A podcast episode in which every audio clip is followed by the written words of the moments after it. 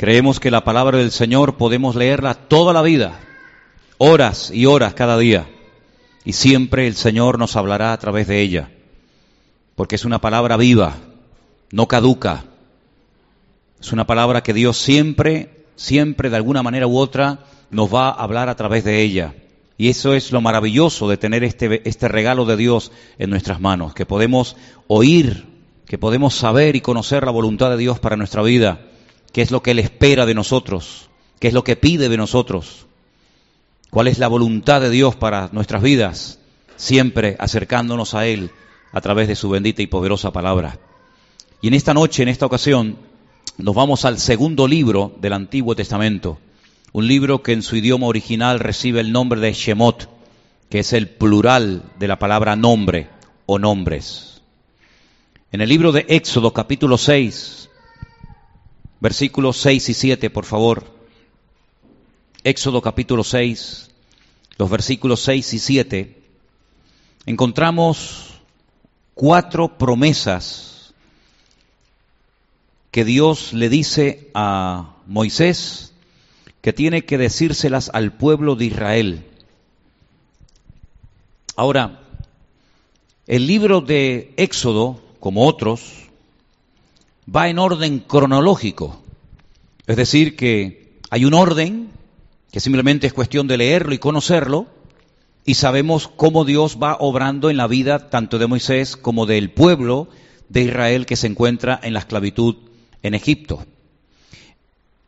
Antes de leer estas promesas, si ustedes van, por ejemplo, al capítulo 3, van a encontrar que Moisés en pleno desierto es llamado por el Señor. Ya tiene 80 años, ya no es un jovencito. Él lleva ya 40 largos años en el desierto porque tuvo que huir de Egipto porque asesinó, porque mató a un hombre. Y temiendo la ira del faraón, él tiene que huir al desierto. Allí en el desierto él conoce a un, hombre que recibe varios nombres y uno de ellos, el más conocido, es tal vez Jetro, que se termina convirtiendo en su suegro, se casa con una de sus hijas, y un día, pastoreando, cuidando las ovejas de su suegro Jetro en el desierto, el Señor lo llama a través de una zarza que dice que ardía, pero que no se consumía. Y allí el Señor responde a una serie de preguntas que Moisés le hace al Señor, también le aclara una serie de dudas que éste tiene, y en definitiva lo que el Señor le dice es que es tiempo de volver hay que volver a Egipto, hay que sacar ya al pueblo de la esclavitud, conducirlo a través de ese desierto y llevarlo a la tierra de Canaán, la tierra prometida, la tierra en la cual ya habían vivido los patriarcas, Abraham, Isaac y Jacob.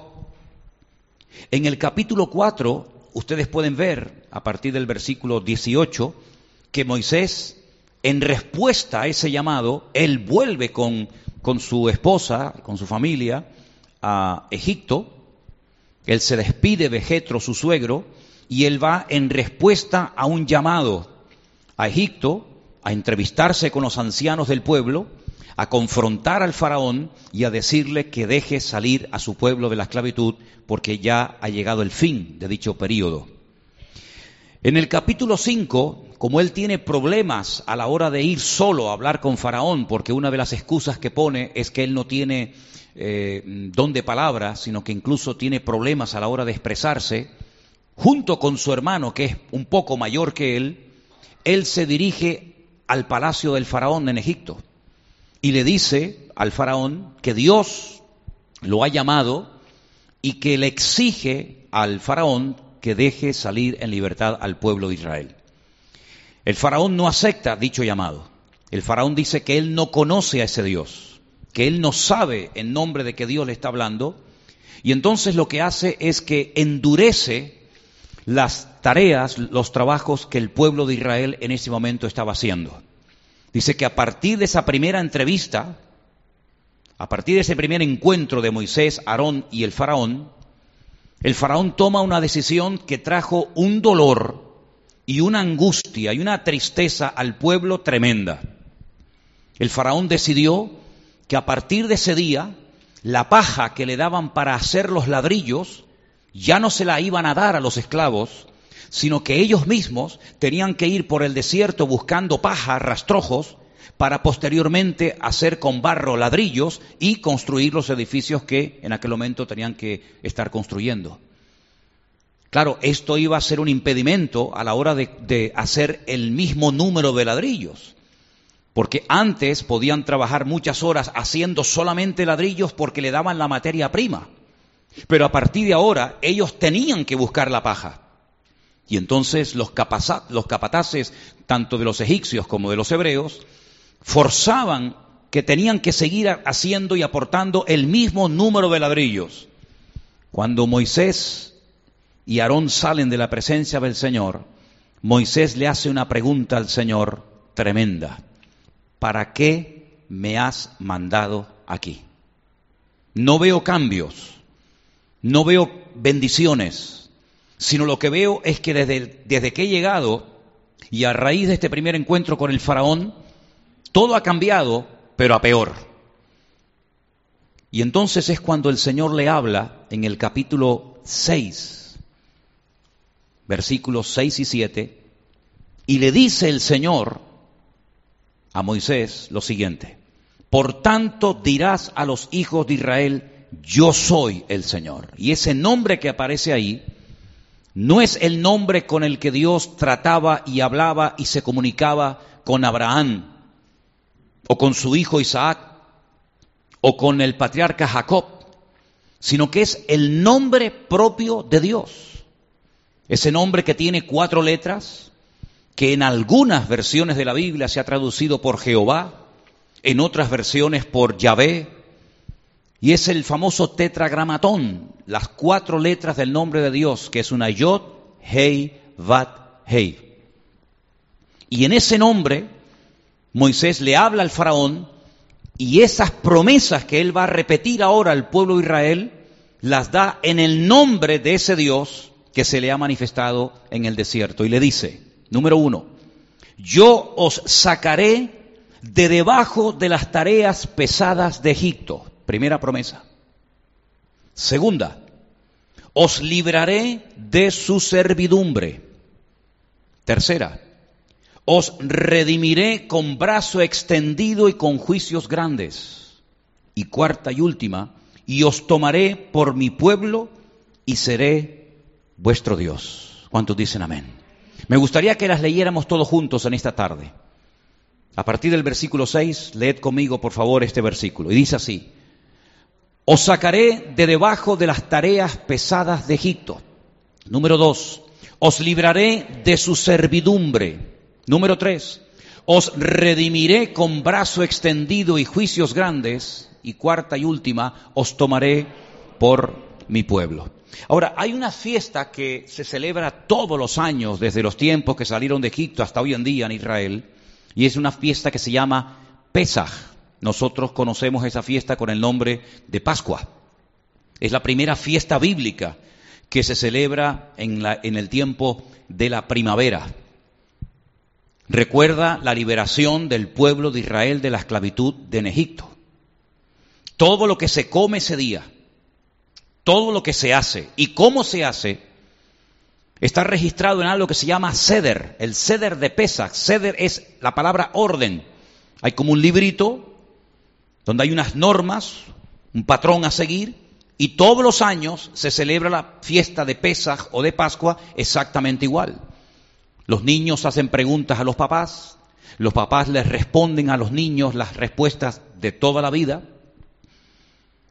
y se come cosas muy, muy interesantes que no vamos a estar hablando ahora de ellas, pero lo curioso es que esa noche se come de una forma, digamos, rápida, como si estuvieran a punto de partir de viaje, y se toman cuatro copas de vino. Y cada vez que se alza, cada vez que se toma una de estas copas, se recuerda una de estas cuatro promesas que acabamos de leer nosotros. El padre de familia levanta la copa, y menciona la primera promesa, yo os sacaré de debajo de las tareas pesadas de Egipto. Realmente, el texto original dice, os quitaré el yugo, quitaré el yugo de, de vuestras cabezas. Levanta la segunda copa de vino y menciona la segunda promesa. Os libraré de su servidumbre. Levanta la tercera copa de vino y dice, os redimiré con brazo extendido y con juicios grandes. Y finalmente la cuarta y última copa es la cuarta promesa, y os tomaré por mi pueblo y seré vuestro Dios. Solamente a modo de, dato curioso, cada vez que en la Biblia digamos que hay una especie de, de grupo o paquete de cuatro cosas importantes a cumplir o a tener en cuenta, siempre en ese grupo de cuatro cosas siempre aparece el nombre propio de Dios. Lo podéis ver en el versículo 6. Si cada vez que se menciona algo, cuatro cosas importantes, a hacer, a cumplir o a lo que sea, siempre aparece el nombre, el nombre propio de Dios. Ese nombre que os acabo de comentar ahora. El Yod Hei Vat Hei. Para poder entender estas promesas que el Señor le está dando al pueblo de Israel a través de la boca de Moisés, uno tiene que remontarse a un acontecimiento que ocurrió 400 años antes de este tiempo.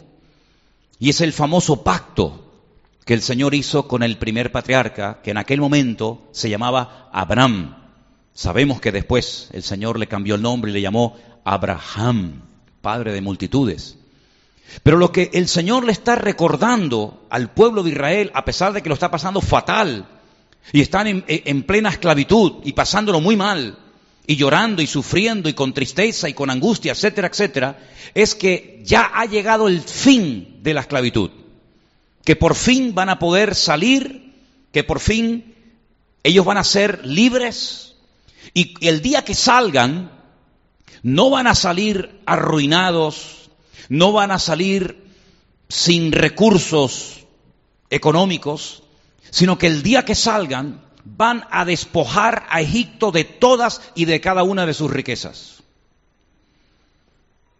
Desde que salgan hasta que lleguen a la tierra prometida, por el camino Dios los va a ir tratando.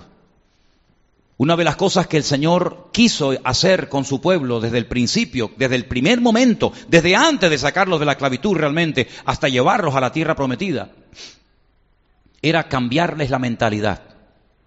Porque ellos pensaban como esclavos, se vestían como esclavos, pensaban, hablaban, actuaban, vivían y todo lo que hacían era en base a una mentalidad que tenía que ser cambiada radicalmente. Ellos no sabían lo que era disfrutar de la vida. Ellos no sabían lo que era descansar. Ellos no sabían lo que era una, vida en familia, en armonía y en paz. Porque ellos eran esclavos. Y no hay nada peor que ser un esclavo sin derechos, sin descanso, sin vacaciones, teniendo todo el día el látigo de una persona encima. Muchos murieron, lógicamente, Miles probablemente murieron soñando con la libertad que nunca vieron. Pero una de las cosas que ellos tenían que hacer era dejarse tratar por el Señor para por fin dejar de pensar, vivir y actuar como esclavos. Tenían que reconocer que el Señor los iba a librar, pero no de una manera, permítame la expresión, chapucera, de cualquier forma y manera, sino que iban a salir con gloria, iban a salir con recursos, iban a salir ricos. Y el miedo que le tenían, el pánico que le tenían al faraón, el pánico que le tuvieron a Egipto y a sus futuros herederos se iba a eliminar por fin, porque tanto faraón como su heredero, como Egipto, iban a ser totalmente destruidos para siempre. ¿Cuántos dicen amén? Dios les iba a dar un nuevo destino, Dios les iba a dar nuevos objetivos, Dios iba a cambiarles la vida para siempre. Pero si somos realistas, vemos en las páginas del libro del Éxodo sobre todo y en otros también, que físicamente salieron y dejaron Egipto. Pero emocional y espiritualmente Egipto nunca salió de sus corazones.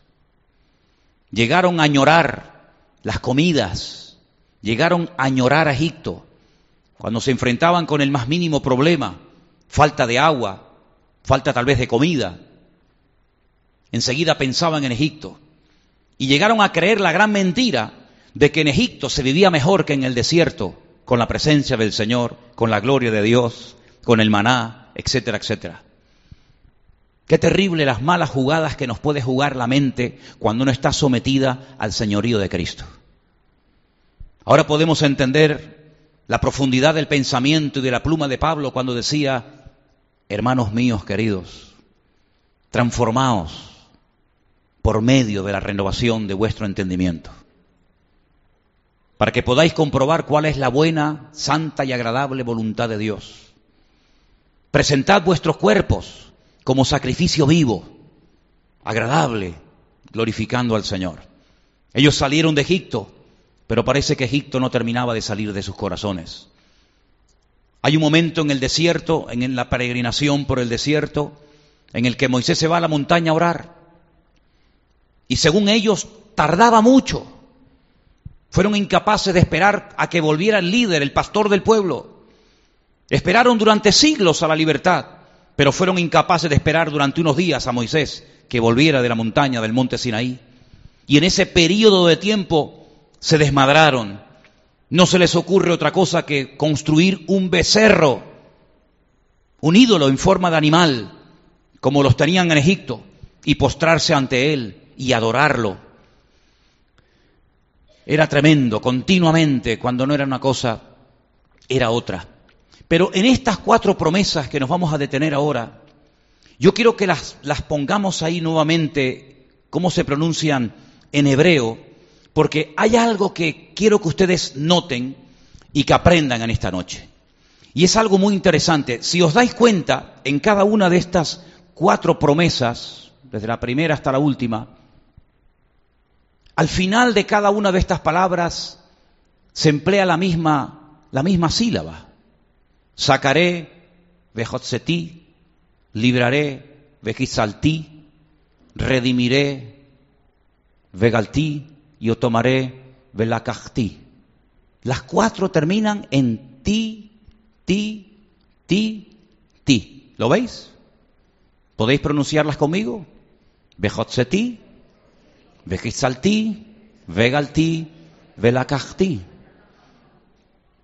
Hay como una especie de, de truco, una especie de plantilla que se pone, por así decirlo, encima de un verbo cuando está en tiempo presente para pasarlo a tiempo pasado. Y cuando se habla en primera persona, con el pronombre personal yo, primera persona del singular, para poder cambiar ese verbo en tiempo presente en pasado, tiene que sonar al final con la sílaba. Así que nosotros leemos las promesas en futuro, pero realmente en hebreo están en pasado. En español dice la primera promesa, yo sacaré. Sin embargo, en hebreo dice, yo saqué. La segunda promesa en español dice, os libraré. Sin embargo, en hebreo dice, os libré. La tercera promesa en español dice, os redimiré. En hebreo dice, os redimí. Y la cuarta que dice, y os tomaré por mi pueblo, dice, os tomé, os compré, os hice míos, os adopté como pueblo, como hijos míos. Es decir, que para lo que nosotros todavía no es un hecho, lo que para nosotros todavía no es una realidad, en Dios sí lo es. ¿Cuántos dicen amén? Decimos, bueno, yo confío de que mi oración sea contestada. Y yo confío que lo que le he pedido al Señor este año o el año pasado se haga realidad en este año. Pero muchas de las cosas que nosotros hemos pedido, ya Dios las respondió. Nosotros todavía no hemos visto la respuesta. Pero ya Dios dijo sí, desde el primer día que oyó tu oración. Daniel oraba en Babilonia durante otro periodo amargo del pueblo de Israel donde estuvieron cautivos 70 años. Y cuando él oraba y finalmente le vino la respuesta, una de las cosas que aquel ángel le dijo de parte del Señor es desde el primer día que te dispusiste a orar y a, doblar tu corazón y tus rodillas delante de la presencia del Señor, tu oración fue oída. Cuando el Señor le habla a Josué, que fue el que ocupó el lugar de Moisés, y le habla acerca de la tierra prometida que tienen que conquistar, los términos que el Señor utiliza, los, los términos que usa, los habla todo en pasado, la tierra que ya os di, la tierra que ya, ya, ya tenéis que haber conquistado. Sin embargo, lo que para nosotros es futuro, para Dios es pasado. Y esa es la forma como yo creo que tenemos que vivir este año que recién comienza. Partiendo de la base de que todas las promesas de Dios son sí y amén en Cristo Jesús, Señor nuestro. Y son promesas que ya se han cumplido. Y son cosas que ya Dios ha dicho, sí, avalo y apoyo esa promesa. Y no es que, y no orar con esa incertidumbre, con ese temor, me oirá, no me oirá, me responderá, me ayudará, no me ayudará, estará, no estará el Señor conmigo, sino que todo lo que va a ocurrir en nuestra vida todavía en tiempo futuro, en Cristo Jesús, ya es una realidad. ¿Cuántos dicen amén? En Cristo Jesús ya hemos sido salvos, ya estamos en la gloria sentados en los lugares celestiales con Cristo Jesús, aunque ahora te encuentres sentado en esa silla. Pero espiritualmente ya estamos comprados, ya hemos sido redimidos y nuestro nombre ya está ahora en el libro de la vida. No es algo que va a ocurrir en el, futuro, en los próximos 150 años sino que la obra de Cristo se acabó el mismo día que Él murió y resucitó todo lo que teníamos que recibir, ya lo hemos recibido. Ya en el mundo espiritual las órdenes, los decretos han sido firmados por la sangre de Jesucristo. Simplemente lo que tenemos es que adaptarnos al tiempo de Dios. Pero ya la respuesta nos la ha dado el Señor hace ya muchísimos años. Desde el día que Cristo murió en la cruz, obtuvo todo lo que tú y yo necesitamos para vivir una vida cristiana victoriosa.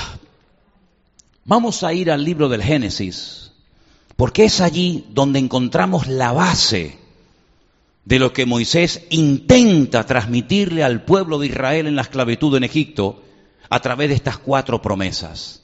En el primer libro de la Biblia, en el libro del Génesis, capítulo 15, encontramos un pacto que Dios hace con este hombre, llamado en este momento Abraham.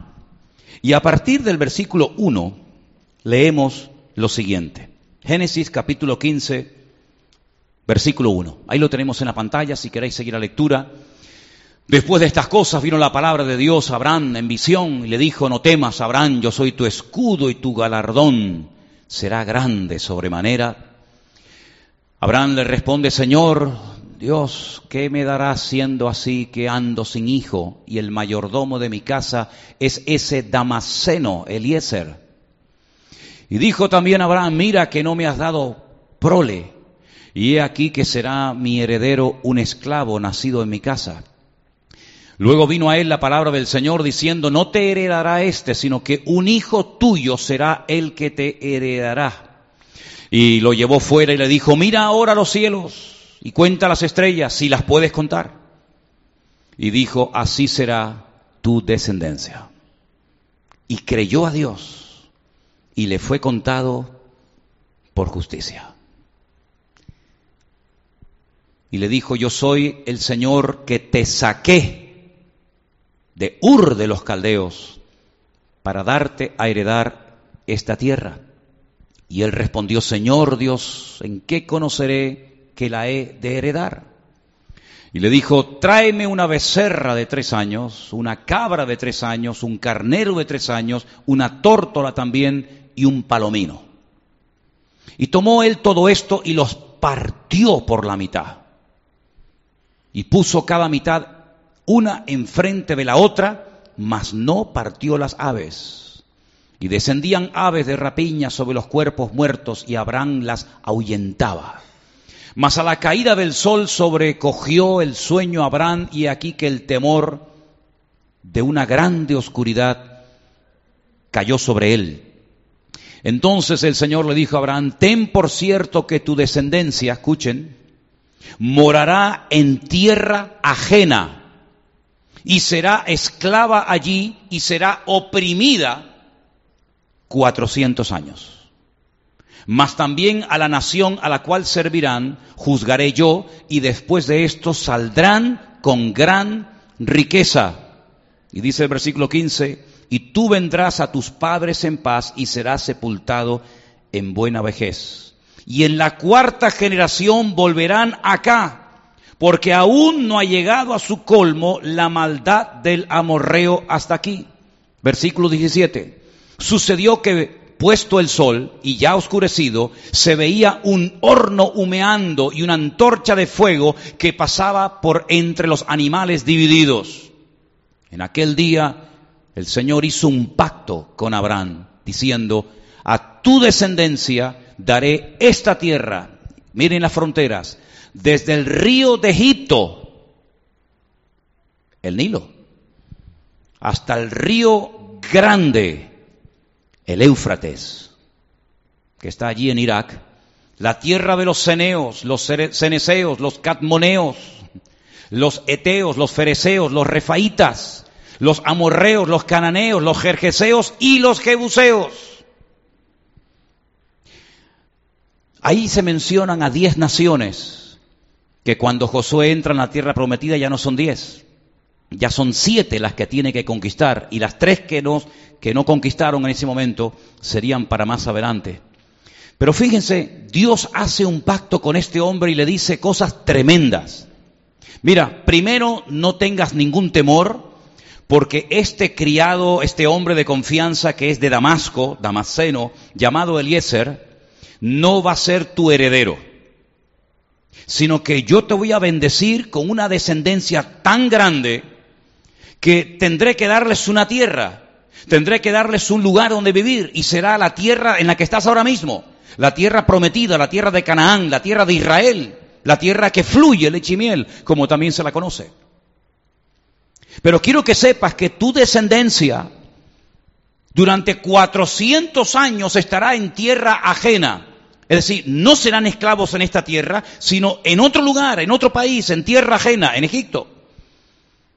Y allí estarán durante 400 años. Y cuando salgan por fin de ese periodo largo de tiempo y de sufrimiento, saldrán con gran riqueza y volverán a esta tierra que te la daré a ti y a tu descendencia para siempre. Volverán, dice, a la cuarta generación. Se ve que ahí, en ese pasaje, en otros no, pero en ese pasaje, el Señor contabiliza 100 años una generación, o 100, años una generación, un año, 100 eh, años una generación, una generación 100 años. Porque si le dice que van a estar 400 años como esclavos en tierra ajena, y dice que a la cuarta generación volverían, en ese momento para Dios una generación eran 100 años, después rebaja el tiempo a 70, ¿vale? Pero fijaros cómo Abraham sabía perfectamente el futuro de lo que a él y a su descendencia le iba a ocurrir. Y Abraham simplemente lo que hace es aceptar el pacto de Dios. No vamos a hablar ahora acerca de lo que significan esos animales que partió por la mitad, algunos sí y otros no, porque sería muy largo la explicación. Pero lo que Abraham tiene que partir de la base es que en el futuro su descendencia lo va a pasar mal. Las cosas van a empeorar. Pero detrás de ese, de ese empeoramiento de la situación viene una gran bendición.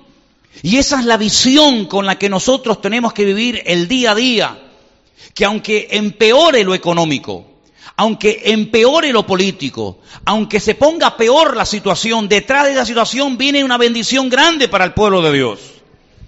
Porque lo que iba a producir esa situación de esclavitud era un clamor, era un gemir profundo del corazón del pueblo, de tal manera que cuando Dios oyera ese clamor y viera que la maldad había llegado al colmo Dios iba a actuar, iba a salvar a su pueblo, los iba a sacar de, Egipto y los iba a llevar como ciudadanos libres a la tierra que le perteneció a Abraham, a Isaac y a Jacob. Por lo tanto, lo que Moisés está haciendo es simplemente recordarle al pueblo lo que 400 años atrás ya Dios le había prometido y profetizado al patriarca Abraham. Es que es muy importante tener memoria en las cosas de Dios. Yo sé que hay gente que dice que han perdido memoria. Y dicen que hay algunas personas que con el paso del tiempo pues pierden memoria. Bueno, todo eso. Pero en el, en el Señor, en el mundo espiritual, no podemos perder la memoria de lo que Dios ha dicho, de lo que Dios ha profetizado, de lo que el Señor ha revelado, porque esa es la garantía y la base sobre la cual nosotros vamos a vivir el presente y el futuro. De ahí que el apóstol Pablo y Pedro y Santiago y, otros de apóstoles no solamente predicaron y viajaron y establecieron iglesias y levantaron obreros y pastores, sino que también se dedicaron a escribir para que quedara constancia de las palabras de nuestro Señor Jesucristo, para que supieran en todo momento lo que había ocurrido, lo que había el Señor profetizado y enseñado. Y por eso Pedro en una de sus cartas dice, a mí no me es molesto el repetirle las mismas cosas que ustedes ya saben y conocen, pero yo procuraré que estas cosas queden por escrito, para que en cualquier momento puedan leerlas y revisarlas y darse cuenta de que lo que está escrito es lo que Dios ha revelado y es lo que tenemos que creer. ¿Y qué es la Biblia? La Biblia es el registro por escrito de lo que Dios quiere que recordemos siempre, todos los días de nuestra vida. Si no tuviéramos la Biblia, si no tuviéramos la palabra de Dios por escrito, ¿cómo sabríamos en este momento cómo tenemos que vivir y cómo tenemos que actuar? ¿Cómo sabríamos las promesas de Dios? Dependeríamos como muchos dependieron durante mucho tiempo de sueños, de visiones, de profetas, de ángeles, pero gloria al Señor que cuando ya el Señor nos dio su palabra, ya no hace falta que vengan tantos ángeles a revelarnos lo que ya Dios escribió en su palabra. Ni hacen falta tantos sueños, ni tantas visiones, ni yo siento, o a mí me parece, o yo creo. ¿Por qué? Porque ya está todo revelado en la palabra de Dios y lo revelado no necesita ningún tipo de confirmación. ¿Cuántos dicen amén? Y ahora lo que está haciendo Moisés es simplemente recordarles lo que el Señor le había prometido al patriarca Abraham. Vamos a salir de aquí. Porque ha llegado el tiempo, porque Dios dijo 400 años, y si dijo 400, no van a ser 500, ni 600, ni 800, sino van a ser los 400 años que Dios dijo. Dice la Biblia que Cristo vino cuando vino el cumplimiento del tiempo, ni un día antes, ni un día después, cuando vino el tiempo justo en la agenda de Dios. Salieron de Egipto no cuando ellos quisieron salir, sino cuando Dios estableció que salieran de Egipto. Y por eso ustedes pueden ver a Daniel orando, clamando al Señor en Babilonia, porque según las profecías que había escrito, volvemos otra vez a lo escrito, el profeta Jeremías, él había hablado de 70 años de cautiverio, no de 75, no de 80, no de 40 ni de 90, 70. Y Daniel leía los libros y leía las profecías y le decía al pueblo, vamos a salir pronto de aquí. ¿Por qué? Porque 70 años es lo que está establecido por el Señor. Y eso tiene una explicación también. Es muy importante saber en qué tiempos vivimos, porque según el tiempo marca el modelo o el estilo de vida a seguir. Cuando ellos pensaban que iban a estar cuatro días en Babilonia, el profeta Jeremías les escribía y les decía, compren casas, planten, llévense bien con la gente, porque no vamos a salir de aquí en tres o cuatro años, sino que aquí van a nacer nuestros hijos y nuestros nietos, y muchos de ustedes no van a salir de aquí, porque el Señor ha dicho que hasta que se cumplan los 70 años que tiene que reposar la tierra de Israel, nadie saldrá de este lugar. Noé nunca se planteó construirle un templo a Dios porque él sabía que el tiempo en el cual a, él le había tocado vivir no era el tiempo de construir templos, sino de construir un arca, un barco para traer salvación a la humanidad. David sabía perfectamente a lo que lo había llamado y a lo que no lo había llamado el Señor. Lo había llamado para hacerle la guerra a los enemigos y vencer a, a, las personas que se habían metido en un lugar que Dios había dicho que no era de ellos, sino era de los descendientes de Abraham.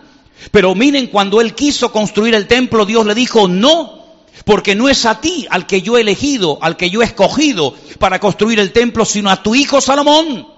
Y él supo adaptar su vida, tiempo y energía y dinero al tiempo en el cual Dios lo llamó. Y por eso es muy importante en ese momento que Israel entendiera que Sí, es verdad, habían sufrido, es verdad que habían muerto muchas personas por, el yugo, por, por la esclavitud, pero ya se acercaba el tiempo de la liberación. Ya tenían que comenzar a pensar, ya tenían que comenzar a prepararse, ya tenían que comenzar a vislumbrar la salvación que venía pronto. Y en ese año, desde que Moisés llega a Egipto, quiero que sepan esto como un dato importante, desde que Moisés llega a Egipto hasta que salen, ¿saben cuánto tiempo pasó? Un año.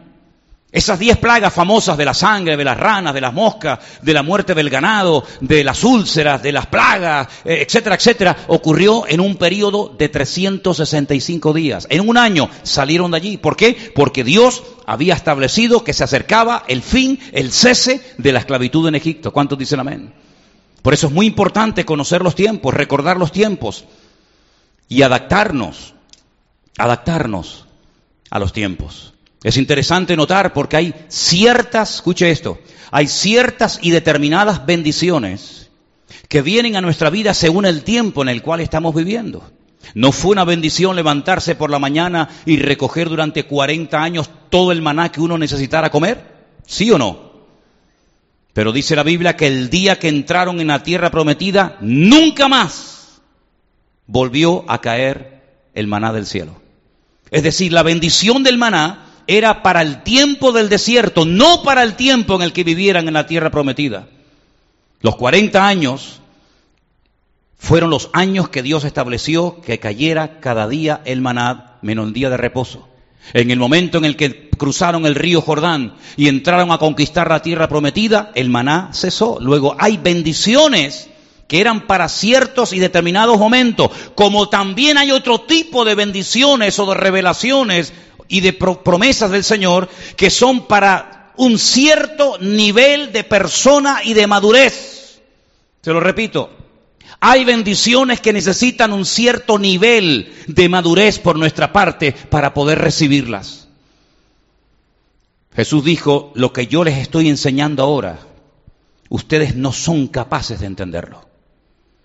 Pero yo os lo digo ahora para que cuando sucedan estas cosas podáis recordar que yo os lo había dicho anteriormente. Este año tenemos que crecer, hermanos. Este año tenemos que crecer como persona. Dice que la cantidad se cuenta, pero la calidad se pesa. Y tenemos que coger peso. No me lo tomen literalmente en, el aspecto físico, porque hay algunos que tienen que perder más que ganar. Pero espiritualmente hablando tenemos que coger peso.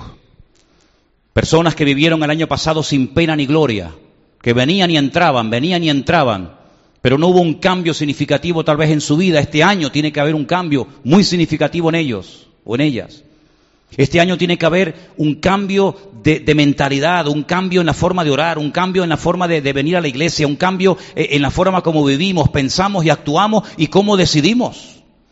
Este año tiene que ser un año importante en nuestra vida, porque puede ser que sea el último año antes de que venga el Señor Jesucristo a arrebatarnos y a llevarnos su presencia. ¿Cuántos dicen amén?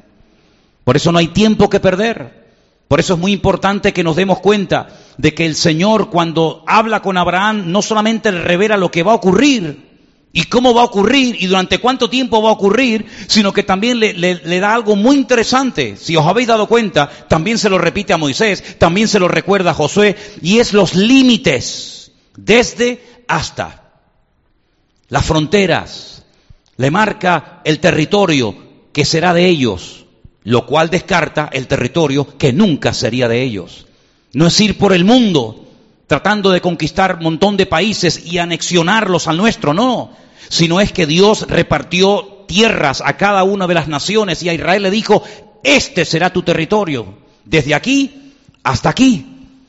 Es cierto que a lo largo de la historia Israel nunca conquistó toda la tierra que el Señor les prometió, pero sabemos que cuando venga el Señor Jesucristo en la era mesiánica, Israel tendrá todo el territorio que el Señor les prometió. ¿Cuántos dicen amén?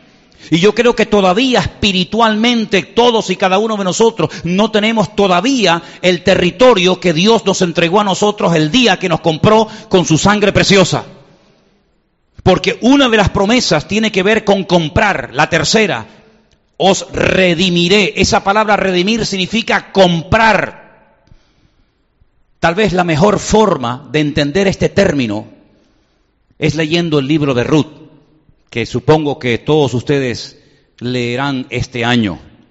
Cuando aquella mujer vino del extranjero viuda, seguramente con deudas, ella y su suegra, hubo un hombre que tenía un título, se le conocía como el Goel, el, que redimía, el que, el que tenía la posibilidad de, entre comillas, comprar, casarse con la viuda.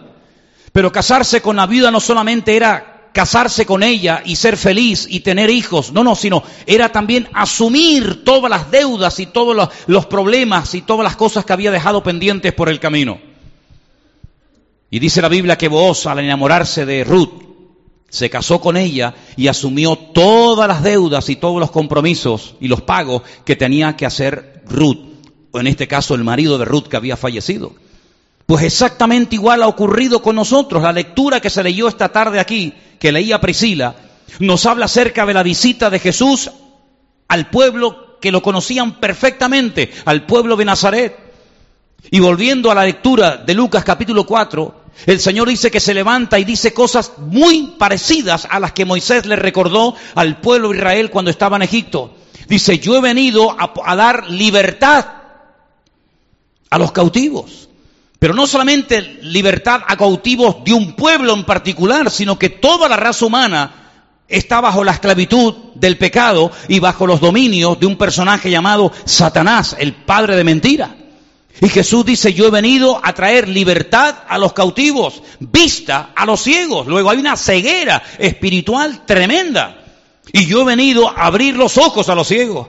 Yo he venido también no solamente a, liberar personas en lo físico y en lo espiritual, sino también a obrar interiormente, porque he venido a sanar a los quebrantados de corazón a los que internamente, emocionalmente están destruidos, enfermos, desanimados, tristes, desorientados. Yo he venido a poner orden en los corazones destruidos por el diablo y por el mundo. Yo he venido a traer buenas nuevas. Yo he venido a predicar el año agradable de la voluntad del Señor. ¿Cuántos dicen amén? Y eso que el Señor hizo en lo físico por Israel es lo que el Señor ha hecho en lo espiritual por todos y cada uno de nosotros, o por lo menos por la mayoría de los que estamos aquí. Y si tú todavía eres un esclavo, si tú no eres libre, si todavía no puedes decir Cristo es mi Señor, es mi Salvador, es mi autoridad, es mi cobertura, hoy tienes la oportunidad de empezar el año diciéndole, Señor, gracias porque hoy hemos recordado que la sangre de Jesucristo no se derramó para que Él pudiera pagar sus pecados y de esa manera ser perdonado por el Padre, sino que fue el Padre el que lo mandó a Él para que a través de su sangre nosotros fuéramos perdonados, porque lo único que perdona los pecados es la sangre de Jesucristo. No son velas, no son penitencias, no son caminatas, no son crucifixiones, no son parafernalias religiosas, sino que es la sangre de Jesucristo la que la única que puede perdonar todos y cada uno de nuestros pecados y hacernos libres y cambiarnos de posición y cambiarnos de terreno y como decía Juan, pasar de muerte a vida y sentarnos con Cristo en los lugares celestiales. Y por eso, queridos hermanos, en esta tarde tenemos un motivo, muchos motivos, para darle gracias al Señor. Porque así como el Señor compró a un montón de esclavos, pero no para volver a someterlos y amargarles la existencia como ya habían estado en Egipto, sino para hacerlos libres. Queridos hermanos, los compró porque los amó y los adoptó como hijos suyos. Hay una película que todos y cada uno de nosotros probablemente recordemos y conocemos muy bien, y es la famosa película Benur. ¿La conocéis? Como ese hombre que de un príncipe, de ser un príncipe, pasa a ser un esclavo, pero que al final un romano compra su libertad y él al final se convierte en una persona importante. Pues eso es lo que el Señor Jesucristo ha venido a hacer a este mundo, a comprar a los esclavos de Satanás, pero no para ser más tirano que el mismo Satanás, sino para amarlos, limpiarlos, libertarlos, transformarlos, darles paz en vez de tristeza, darles libertad en vez de esclavitud y hacerlos hijos del Rey de Reyes y Señor de los Señores y que podamos por toda la eternidad estar en su presencia. Y quiero terminar diciendo algo. De nada servía estar la tercera, la segunda o la primera generación gimiendo, llorando y lamentándose y quejándose, porque Dios dijo que hasta que se cumpliera la cuarta generación, los 400 años de la esclavitud en Egipto, no vais a salir de aquí, ni uno. Pero gloria al Señor que hoy es el tiempo aceptable. No tenemos que esperar a ver qué es lo que pasa, a ver si cambia la política, a ver si cambia el ambiente, a ver si cambia el panorama, sino que hoy es el tiempo aceptable, dice la Biblia, si hoy oyereis su voz, no endurezcáis vuestros corazones, sino que hoy puede ser tu, liberación, hoy puede ser el día en el que el Señor perdone tus pecados y puedas salir por esas puertas muy diferente a cómo has entrado si le entregas tu vida al Señor Jesucristo. ¿Cuántos dicen amén? Cierra tus ojos ahí donde estás, por favor. Ahí donde te encuentras sentado. Medita y piensa en lo que has oído. Lo natural es un claro reflejo de lo espiritual. Así como Dios sacó a un pueblo de la esclavitud y le cambió su destino para siempre y lo llevó a una tierra prometida donde serían libres, viviendo en libertad como hijos de Dios. Hoy a todos y a cada uno de nosotros nuestro Dios viene a ofrecernos su amor, a ofrecernos su libertad y podemos con la ayuda y con la gracia de Dios vivir en libertad todos los días de nuestra vida. Pero depende de ti, no ya de Él, porque Él ya hizo absolutamente todo para que tú y yo fuéramos libres. Por eso en esta tarde, ahí sentado donde estás, si no lo has hecho nunca, te invito a que le entregues tu vida a Jesucristo y que le digas, Señor, cámbiame, perdóname, límpiame, Dios mío, todopoderoso porque Cristo derramó su sangre por toda la humanidad para que las escrituras se cumplieran y para que el hombre pudiera volver a tener comunión con su Creador. Aleluya. Porque la sangre de Jesucristo es lo único que puede traer libertad a los cautivos. Porque la sangre de Jesucristo tiene poder para darte libertad. Bendito sea tu nombre, Señor. Recibe toda la gloria en esta noche. Y gracias por tu amor y por tu misericordia y tu paciencia. Nos entregamos a ti, Señor, y hacemos de ti nuestra cobertura para todo este año 2019. Que tú seas nuestro Dios y que tú seas nuestro Salvador todos los días de nuestra vida. En el bendito y precioso nombre de Jesús. Amén y amén. Ponte de pie conmigo.